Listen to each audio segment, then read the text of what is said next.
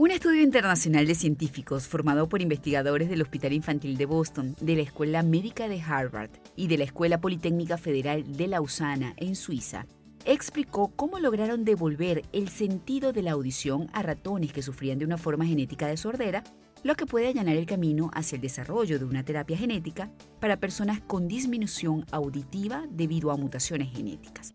La terapia genética en el caso de una sordera recesiva restauró la capacidad de las células de responder a los sonidos, la actividad auditiva en el tronco encefálico y el ratón sordo recuperó la capacidad de oír.